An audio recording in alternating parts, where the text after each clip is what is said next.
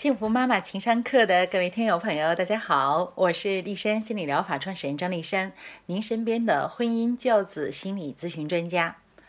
今天啊，我们是提高沟通力的第三期节目了哈，咱们继续温故知新。第一期我们说的是有效比有道理更重要，在这里边的重点是三赢啊，你好，我好，世界好。第二期呢，我们的节目是你说什么不重要，对方听到什么才重要。那么是什么影响到对方听的效果呢？是和之前你们交流的时候给他留下的那种感觉相关。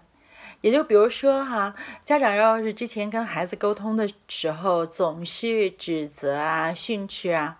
就算是现在家长在主观上对孩子没有了指责的意思，但是孩子依然还会有那种感觉，所以只要家长一说话，他就启动屏蔽模式。那该怎么办呢？我们第三讲就要讲一讲，重复旧的做法只会有旧的结果。呃，经常会有家长跟我说，孩子写作业哈就特别的拖延。从小学一年级开始，这个写作业就拖延，那他就在旁边催，就一直在催，不断的催，催几年催下来之后，孩子写作业依然拖沓，啊，甚至于呢，呃，越大哈，就胆子也大，和家长呢还斗争起来了，所以家长就感觉到孩子冥顽不灵，难以教化。啊，我就问家长一个问题，我说你这么多年催孩子，孩子写作业还这么拖沓，难道你没有想过要改变一些方法吗？家长说，就是催他写作业，这有什么好改变的呢？不就是说你快写吧，你抓紧吧，你作业还有多少啊？你今天写到几点啊？他说这个有什么改变呢？对呀，我就说了。既然你的做法没有改变，那效果怎么有可能改变呢？啊，那说听到这儿了，可能我们听友朋友说说，那张老师，您给我们举个例子，您是怎么能够改变写作业拖沓的孩子？好，给大家举一个案例啊，呃，一个六年级的男孩，每到周末督促他写作业，哈，对于父母来讲简直就是炼狱，从周五晚上就催。啊，孩子就说啊，我都一周了，怪累的。周五晚上我写不了，你让我写我也那个没有好的这个结果，不写。那行了，周五完了放弃了。周六早上先是赖着不起床，起了床磨磨蹭蹭的吃饭，磨磨蹭蹭的干这干那个啊，然后中午呢又困了，又睡一觉啊。这周六这一天又晃晃过去了，到周日还依然如此。等到晚饭之后，孩子也着急了，因为这个作业要不写的话，周一不好交差啊，所以就开始写。写呢，用家长的话讲，那就乱划了，因为没有办法保证质量，只能保证数量，先把这作业写完。就这样一写，都写到半夜。周一早上呢，起床就开始费劲。又因为这个周末作业写的这么敷衍，所以呢，可能错误百出啊什么。那么后面这几天哈，就是啊，周一到周五就是一直在改错啊、罚写啊等等，就是又是特别疲惫。然后又到了周五晚上，就是一直就是这种恶性循环。父母甚至于都想过说，要不然的话就给他送到寄宿学校得了。说要不要不哈，就是你看我们真的是没有办法了，呃，我们都快急出高血压、心脏病来了。孩子呢也特别的萎靡，学习成绩也不好，啊，我们三个人凑一块儿，就是这个气场就不对。好，那我了解了情况之后，跟孩子见面吧。孩子给我的感觉还真的是有一点萎靡。他说在学校也不开心，因为和同学呢基本上是搭不上话啊，自己什么都不懂啊。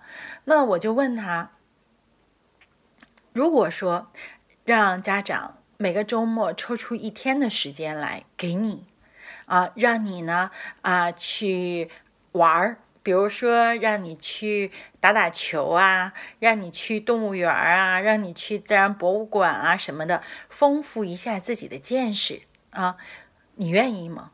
孩子说：“我愿意。”但是马上孩子表情又黯淡下来说：“父母肯定不同意，并且呢，周末的时候我还有课外班，嗯，他也不可能说抽出一天的时间来让我去玩儿。”我说：“这没关系。”我说：“我就想问你，如果说我们每个周末周日都抽出时间来去玩的话，你能够保证在周六的时候把所有的作业完成吗？”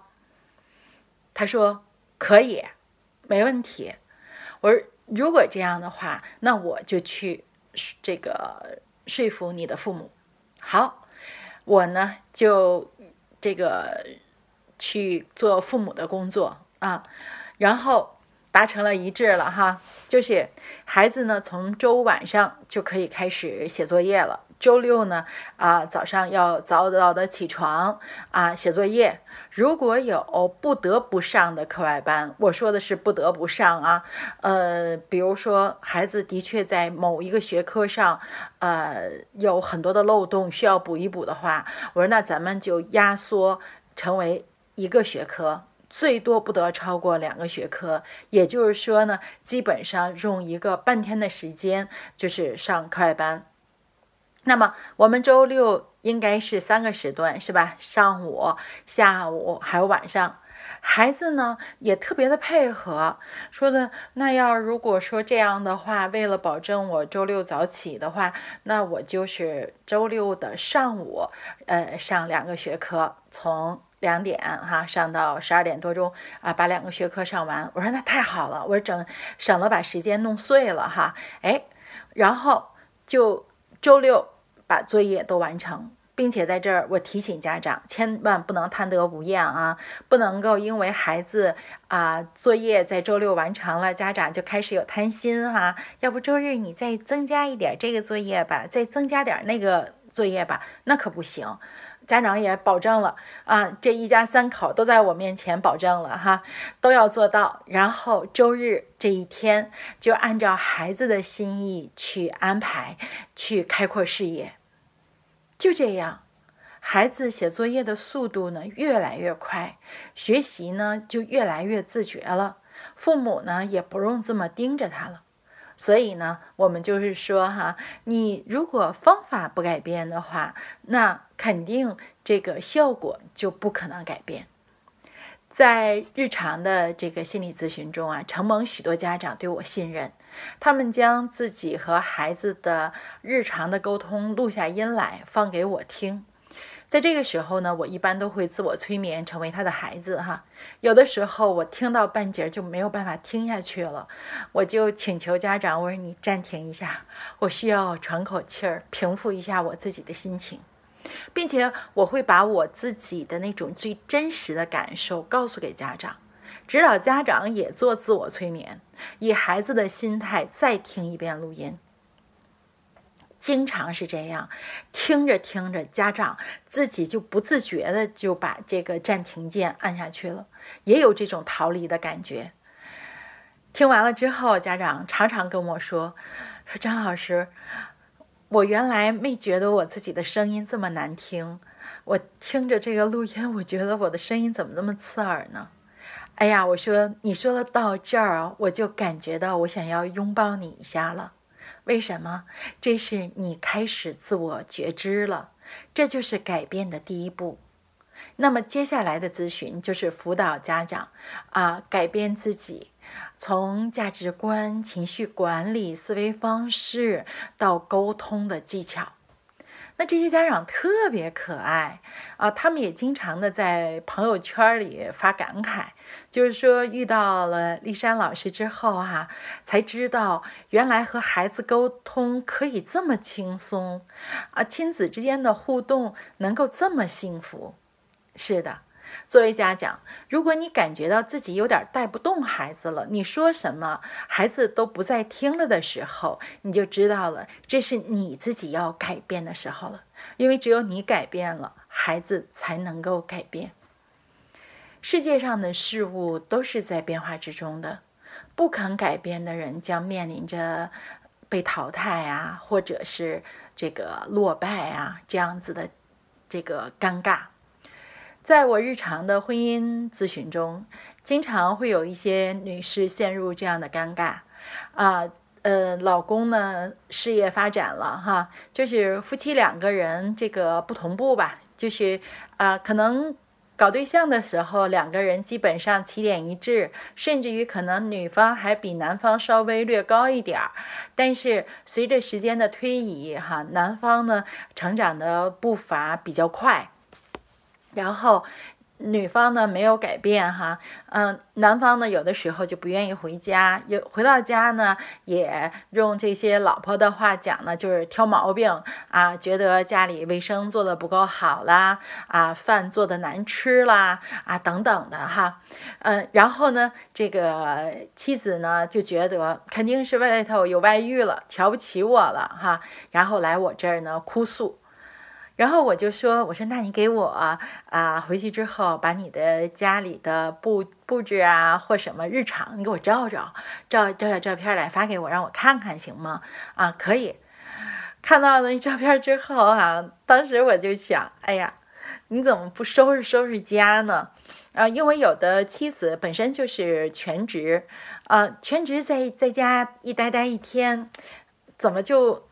不把屋里头收拾的窗明几净的呢？哈，你这事儿要搁我，我就愿意这么干。我可爱干干这种活了，只要我有时间，我就特别愿意把家收拾的窗窗明几净的。因为这样子的话，我自己待着也舒服啊，看着自己的劳动成果多舒服啊！哈。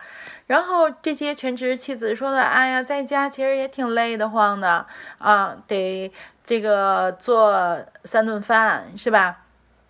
然后呢，再去找其他的姐妹聊聊天儿、逛逛街，有的时候还得打打麻将什么的啊，真的没有精力干家务。我说你，你想哈，作为男人，他在外头忙活一天，回到家之后，看着盆朝天、碗朝地的，他自然情绪就特别的急躁，是吧哈？然后妻子就说了，说的可是当年他追我的时候不是这样的。嗯，当年我家条件比他家条件好啊，当年我的学历比他学历高啊，我长得比他漂亮啊，那我那个时候明确的就说过我不喜欢做家务，他答应了，可现在他就嫌弃我啊，这男人怎么都这样骗人呢？可能我说到这儿哈，很多的听友都会哑然失笑哈，世界是变化的，每个人都要根据。现实的情况，不断的自我完善，不能够永远停留在一个地方，不能够一直活在对方。几十年前的承诺里，而是我们自己要改变哈。很多的妻子在我的带领下啊，也开始在意自己的外在形象啦，也把家收拾的井然有序啦。那老公呢，就越来越愿意回家，并且感情越来越深厚，整个家庭气氛都不一样了啊。那么今天的节目呢，就到这里。呃，如果想了解更多的资讯呢，可以阅读我在天津人民出版社出版的《丽山她话题丛书》女她哈。呃，这里边包括三本，你可以嫁得更好，你可以生得更踏实，和给孩子不伤害的爱。我的微信公众号是丽山幸福心理，丽山守望在这里，希望给您更多的心理支持。再会。